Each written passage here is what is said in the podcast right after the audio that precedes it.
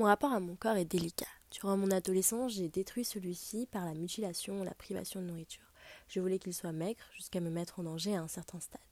C'était difficile de ne pas rentrer dans cet engrenage quand on est entouré d'images de femmes minces avec de beaux cheveux longs et un visage qui correspond aux standards occidentaux.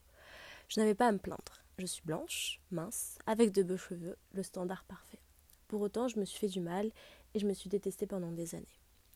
L'anorexie et la mutilation étaient un échappatoire pour moi, mais ce n'est pas la solution. À l'époque, je n'avais pas d'endroit pour parler de ces maladies. Maintenant, la parole s'ouvre et on peut évoquer ce genre d'épreuves pour que les personnes de demain ne tombent pas dans cet engrenage qui peut être terrible.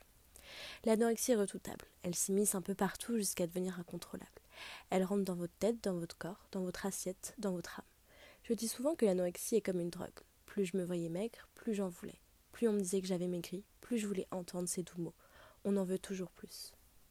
Je vis particulièrement bien avec mes cicatrices. C'est plutôt les autres qui ont du mal avec celles-ci. J'assume totalement d'avoir des cicatrices de mutilation, je n'ai pas peur d'en parler, mais quand les autres voient cette aisance à évoquer celles-ci et à ne pas les cacher, cela les met dans une posture inconfortable, alors qu'il n'y a pas de motif à cela. Elles font partie de mon corps et je les accepte.